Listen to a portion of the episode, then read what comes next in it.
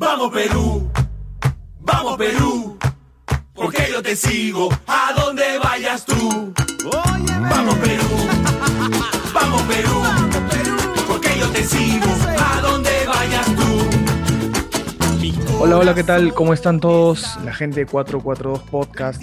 Hoy vamos a conversar sobre la selección peruana, sobre esta fecha doble que nos ha dejado las clasificatorias, la fecha 7 y la fecha 8. Los rivales fueron Colombia y Ecuador. Al primero no le pudimos ganar, al segundo sí. Pero vamos a, a conversar con Edson y con Eduardo justamente de, de los dos partidos, ¿no? de lo que nos ha dejado esta fecha doble. Así que nada, muchachos, ¿qué tal? ¿Cómo están? Edson, Eduardo.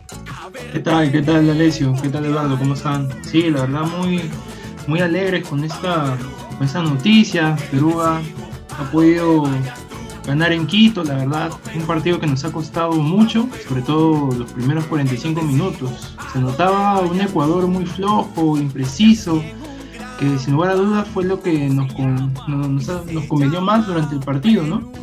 En, esa, en varias ocasiones hemos podido aprovechar.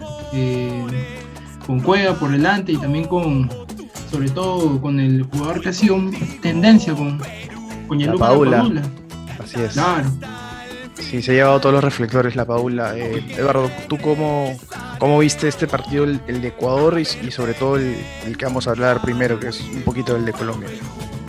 Hola, ¿qué tal compañeros? Eh, bien, o sea, en realidad eh, con una noticia muy, muy satisfactoria en- ahorita en el ámbito de nacional, con toda incertidumbre política que, que- que nos espera, pero bien, primero el partido de Colombia, que si bien es cierto, se venían con expectativas un poco bajas por el rendimiento de los últimos partidos de Perú, eh, bueno, no se concretó el triunfo ni el empate, y unos días después nos dio la alegría de, del triunfo en Quito, que se repitió lo mismo que en, eh, hace cuatro años en, para las clasificatorias de Rusia, ¿no? Claro. Bueno, entrando más al tema de ese primer partido con Colombia, como tú bien dices, eh, las expectativas eran bajas porque veíamos un equipo que en la fecha doble anterior contra Chile y contra Argentina eh, dio muy poco, ¿no? Eh, se vio un fútbol bastante pobre.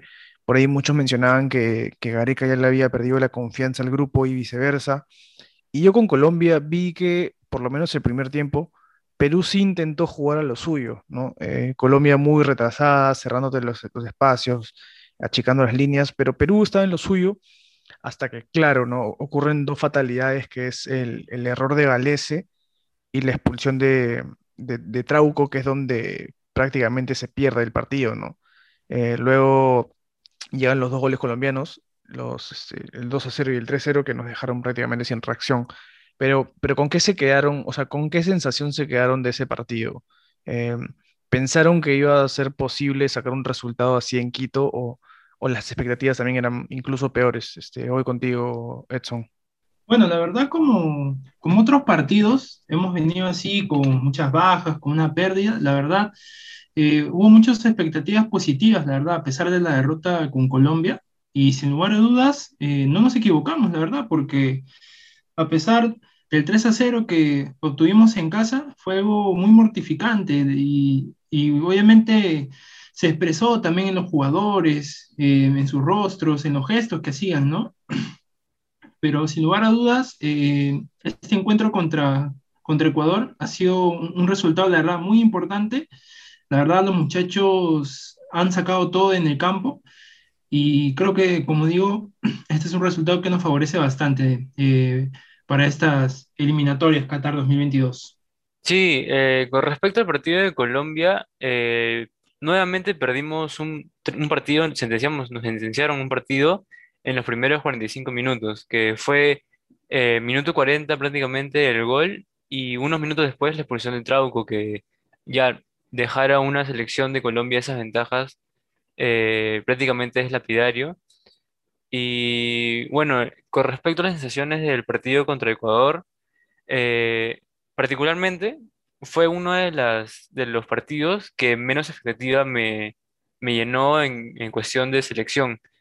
¿Por qué? Por todos los antecedentes y, y bueno, se veía un Perú que no mostraba eh, su mejor versión, ni siquiera cerca de la mejor versión. Entonces, eh, a título personal, el resultado sí tomó mucho de sorpresa, porque aparte Ecuador venía con partidos muy buenos de local. Eh, entonces, bueno, de suerte y, bueno, con mucho trabajo, ¿no? El planteamiento de Gareca que tuvo, de esperarlos atrás y jugar a contragolpe, eh, pudimos llevarnos los tres puntos, que es muy importante en realidad. Sí, totalmente, ¿no? Yo también debo aceptar que no iba con buenas expectativas, iba un poco sacando un punto, me iba muy feliz en realidad. Y como tú bien mencionas, el triunfo ha sido una sorpresa para, para todos, creo en realidad, ¿no? No sé si hasta el más optimista pensó que íbamos a ganar, yo, yo creo que no, pero bueno, eh, otra vez, digamos, como que la selección nos demuestra que puede tocar fondo en un partido, al igual como, como fue en la Copa América con Brasil, que nos metieron cinco Sí, y al siguiente partido puede recomponerse y, y- y- y claramente jugando a ser más defensivos, como tú lo mencionabas, y partiendo de que no nos hagan goles, eh, desde ahí construir un, un- un posible, posible buen resultado, ¿no? Y, justo lo que mencionaba Edson, que es el, el tema de, de la actitud, ¿no? Yo, yo creo que este triunfo en, en- en Quito va a hacer que este grupo recupere confianza, que es, que es algo que por lo menos yo creo que, que se había perdido, ¿no? No sé cómo, cómo ven ese tema.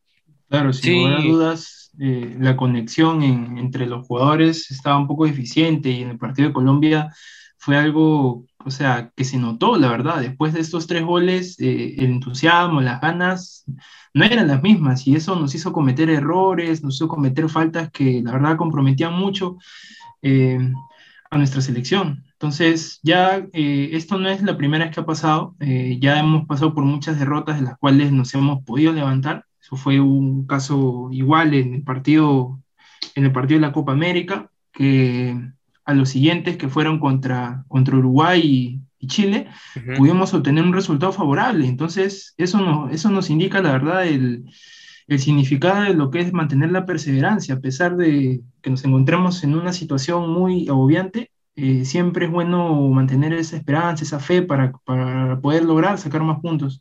Y justo hablando de Copa América, ya se nos acerca ahorita en unos días el debut frente a Brasil, si no me equivoco, ¿verdad? Sí, Eh, claro. y ese partido va a estar súper complicado, que viene Neymar, que acaba de meter un gol contra Paraguay otro día. Este, entonces, vamos a ver. eh, bueno, de todas maneras, el grupo sigue unido. Todos lo declaran muy, muy, muy fuertes mentalmente, pero igual hay que tener un cierto respeto frente a la selección de Brasil, que si prende una marcha más, te, te mete cinco goles como pasó en la Copa América Y juegan de anterior. locales, otra vez. Claro, sin duda alguna, la verdad. Y hay que Eh, también, hay que también recordar toda su plantilla que ya ha sido convocada también para esta Copa América. A Brasil, hasta ahorita también hay que reconocer que hasta ahorita va invicto, va con, sí. va con los 18 18 18, puntos, sí. 18 puntos, la verdad, y es algo que a todos nos ha sorprendido. Ahorita Neymar también ha sido el único que ha, eh, estas eliminatorias que ha podido tener cinco goles con tres asistencias, sobre todo. Sí, y ojo, un dato, Perú es la única selección que le ha hecho goles a Brasil. Eh, por más de que seamos los últimos, podemos decir que somos los únicos que le han, Y que le han hecho creo que goles a Brasil. fue, fue un- uno de los mejores partidos de Perú, pero Sí, bueno, otra vez que el resultado no se dio de acuerdo al juego, pero la, la verdad es que sí fue uno de los mejores partidos que, que tuvo Perú en este año. sí, concuerdo, concuerdo. Eh, yendo más al, al partido con, con Ecuador, que es lo más fresco que tenemos y que, bueno, a 24 horas de, de ese triunfazo, para ustedes, ¿quién fue, quién fue la figura o su top 3 de, de la cancha? Para mí fueron La Padula, eh, Cueva y Renato Tapia. No sé por ustedes. O sea, en general el equipo, todos jugaron, creo yo, por arriba de 6, 7 puntos, pero Sí. ¿con quiénes, con quiénes 3 se quedarían? Yo ya solté los míos. A ver, eh, Eduardo. Eh, yo igual concuerdo con la Padula por, por todos los movimientos tácticos que tiró, bueno, que dio en la zona delantera.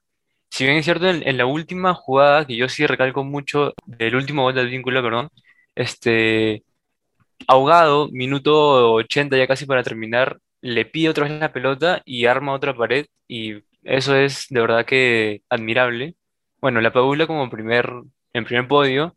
Después está el Renato Tapia, porque si bien es cierto que jugó como un, casi como un ancla entre los dos defensas, eh, recuperó muchos balones y, bueno, hizo el trabajo que, que viene haciendo en el Celta de Vigo de España. Y por último, quiero mencionar a, a Abraham, que tuvo muy sólido, muy, muy sólido este, el compatriota, Abraham, que juega en Vélez. Este, y, o sea, bien sólido con Ramos y también el chico Con López. eh, López, López, exacto. Sí. Esos tres son mis... López es mi podio. fue, quizás la, la sorpresa más grande, ¿no? Porque nunca había jugado de titular en eliminatorias, era, era su debut como titular. Eh, Edson, para ti, ¿quiénes fueron los tres mejores? Mira, la verdad, para mí mis tres han sido, primero, La Padula, Cueva y, y también Tapia. Eh, sin lugar a dudas, la verdad, eh, Gianluca ha sido, ha demostrado sobre todo en altura, siendo un partido, su primer partido titular, la verdad, siendo en altura y sin duda alguna ha dado la talla con la verdad jugadas clave desde los primeros minutos, sobre todo. Eso era lo que más, más este, se daba a simple vista en los primeros tiempos. Y de ahí Cueva también con, con pases, con pases seguros, buen, buen dominio del balón, sin lugar a algunas. eh, después, sobre todo el tiempo que Cueva no está jugando en la selección, eh, ha dado una expectativa muy, muy favorable, la verdad. Y con Sí. Tapia, sobre todo, también al momento de recuperar los balones, conectando los pases filtrados. Ha sido, ha sido la verdad sorprendente ver, ver estos tres jugadores eh, demostrando toda la calidad, sobre todo con, con ese partido. Creo que, que Cuevas esperaba verlo a este nivel después de, tiempo, ¿no? No lo veíamos así. Ya quizás desde la Copa América, por ahí los partidos con, con Chile, con, con Brasil en la final, que jugó muy bien, pero ya estaba como que en deuda, ¿no? Em, creo yo que irse a jugar a Arabia, por más de que le llovieron las críticas, eh, hizo que recupere confianza. El técnico de, su equipo, el Alfa T, lo quiere mucho. Entonces se, se ha vuelto a reencontrar con él y por consiguiente con, con el nivel que mostró en la selección en las eliminatorias pasadas, ¿no? Que creo que si Cueva juega a este nivel todos los partidos o la mayoría de partidos, claramente Perú tiene más, muchas más opciones de ganar, ¿no? Porque es un, es un jugador clave. Eh, pasando a un tema ya más de, Copa América, ¿ustedes qué, qué esperan de esta Copa América? Porque, a ver, está la disyuntiva de que si Gareca tiene que ir a probar nuevos jugadores o si tiene que ir a que este, este grupo, este, este equipo, su el grupo de siempre, ¿no? De los jugadores que ha usado siempre, recupere esa confianza, ¿no? Los Carrillo, los, los, los Yotun, los este, Flores, que seguramente se va a unir. ¿Cómo, cómo tomarían ustedes esta Copa América? ¿Como un tema de recambio o le darían la confianza para que este grupo siga, firme y, y lógicamente nos pueda llevar al Mundial, ¿no? Porque esta va a ser la base de toda la eliminatoria. Voy con Eduardo.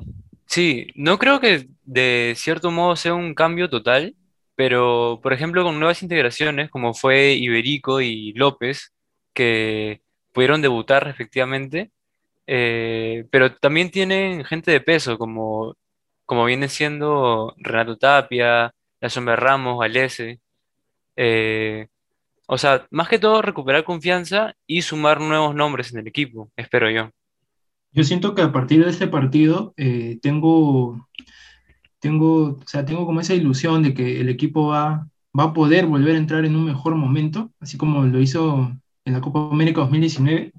A partir de este encuentro, eh, siento que más, más los jugadores van a conectarse entre sí y la verdad yo presiento que para esta Copa América eh, sí van a dar la talla, la verdad, con, con la Padula sobre todo pero más allá también de, de estos resultados frente a Colombia, Ecuador, con, los primeros partidos, eh, viene siendo algo sobre todo muy interesante ver, ver lo que va a poder hacer Perú en estas primeras fechas ya que se vienen, pero a darle ánimo a los muchachos. Eh, sí, la verdad, ya vimos que siempre a veces de los peores partidos vienen los mejores, y creo que Perú, este, siento que ya va va a dar este, el toque para poder ser uno de los mejores de América, la verdad.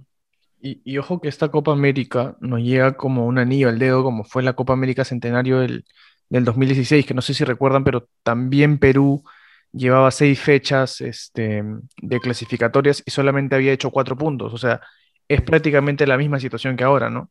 En ese entonces Ah. teníamos cuatro puntos, veníamos de, de empatar un partido fatal con Venezuela en el Nacional que debimos ganarlo. Sí. Luego perdimos en, en Uruguay y bueno, Gareca usó esa Copa América para, para borrar a Pizarro, para borrar a, a Farfán de momento, a Vargas, a Ascuez y algunos otros jugadores. Pero, pero claro, esta Copa América también llega no con una posibilidad de recambio tan extremo como fue esa vez, pero sí como, como bien mencionaba Eduardo, sumar nombres, ¿no? Enton- Entonces yo los que él mencionó, que fueron los que debutaron, como Iberico y, y el Chaca Arias, también agregaría por ahí Tábara, por ahí quizás Alex Valera, y en fin, hay, hay muchos jugadores, pero ¿quién es, qué jugador creen ustedes este, que deba ser el- uno de los que más tiene que entrar, por así decirlo, ¿no? Más, más ganarse la suplencia? Porque al medio están de titulares o de los que van a jugar casi siempre, son Tapia, Aquino y Yotun. Entonces, ¿ustedes ven a Arias como una posibilidad ahí? ¿O a Tábara? Yo, yo lo veo difícil en realidad. Por eso pre- presentaba la, la disyuntiva, ¿no? De si Gareca va a usarla para probar o para que sus titulares se afiancen como titulares, ¿no? Es, es- es un poco complicado leer a Gareca últimamente porque sus decisiones a veces son, este, digamos, consecuentes y a veces no, pero yo creo que hay positivismo, ¿no? Para lo que él haga, yo al final voy a tener fe de que, de que puede salir bien, porque ya nos ha demostrado muchas veces de que todo le sale, entonces creo yo que hay que tener confianza nada más. Sí, yo creo que contra el primer partido contra Brasil no, no se va a ver tanto eso, eso de probar eh, algunos jugadores, creo yo. Eh, pienso que va a salir Gareca con, con el, si no ese mismo once que, que ganó en Quito, uno parecido, eh, no sé, puede jugar con la Pauli Guerrero, puede ser, o si no, con tres contenciones como jugó este, en Quito nuevamente con, con Yotun, Tapia y Peña, o puede ser con Aquino para ser un poco más defensivo, quizá. Claro, puede repetir, porque Brasil sin duda es el, el rival más difícil, ¿no? Y por ahí si aseguras la clasificación en dos, me parece que si ganas dos partidos prácticamente ya están, ya estás en la otra fase porque clasifican cuatro, Mm. este, son dos grupos, entonces quizás ya en los otros partidos puedo usarlo para, para probar algunos jugadores, ¿no? Este, ¿cómo, cómo ves la Copa América, Edson? ¿Qué expectativas te genera? Sí, la verdad, sin duda algunas, este, Gareca con este partido, eh, tengo, tengo ese presentimiento que la verdad su plantilla la va, la va a cambiar, va a haber, va a haber muchas sorpresas, ¿no? Como ya mencionaba Martín Tábara de Cristal, sobre todo, y, y mencionaba también a Renzo Garz- a Garces de, de Cristal, sobre todo, ¿no? Ha tenido muchas sorpresas Gareca, pero sin lugar a dudas, eh, en los partidos más claves eh, va a ser también, yo espero la verdad que pueda darle oportunidad a todos ellos, que puedan tener unos minutos en la cancha, ¿no? La verdad, este, siento que tienen, eh, tienen esa, tienen esa necesidad también de salir a jugar a la cancha y sobre todo ganar más experiencia sobre, en general, pero sobre todo para los partidos de, de Brasil, Argentina, eh, con los rivales más fuertes sobre todo, eh, sí, yo la verdad eh, espero que lo, lo pueda, lo pueda entrar a la cancha y también que nos den unas altas expectativas, la verdad, porque siento que todos lo estamos esperando, a ver qué nos sorprenden los muchachos también. Sí, totalmente. Entonces, ya, regresando al tema de clasificatorias, algo que conversaba ayer con unos amigos era las posibilidades de Perú para, para ir al Mundial, porque ahorita estamos igual que, que la clasificatoria pasada, jugado seis partidos, con cuatro puntos. El, el tema es que Perú de local creo yo que ha perdido con los rivales más difíciles, con Brasil, con Argentina y con, y con Colombia, que Colombia es prácticamente Sí. imposible ganarle.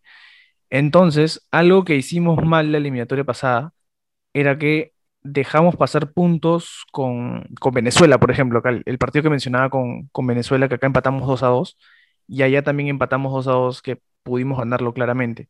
Entonces, hay algunos puntos este, similares en ambas eliminatorias, y hay algunos que claramente si queremos ir al Mundial, tenemos que, que marcar diferencia, como, como ese triunfo con Venezuela, como intentar ganar en La Paz por primera vez, que es, muy difícil.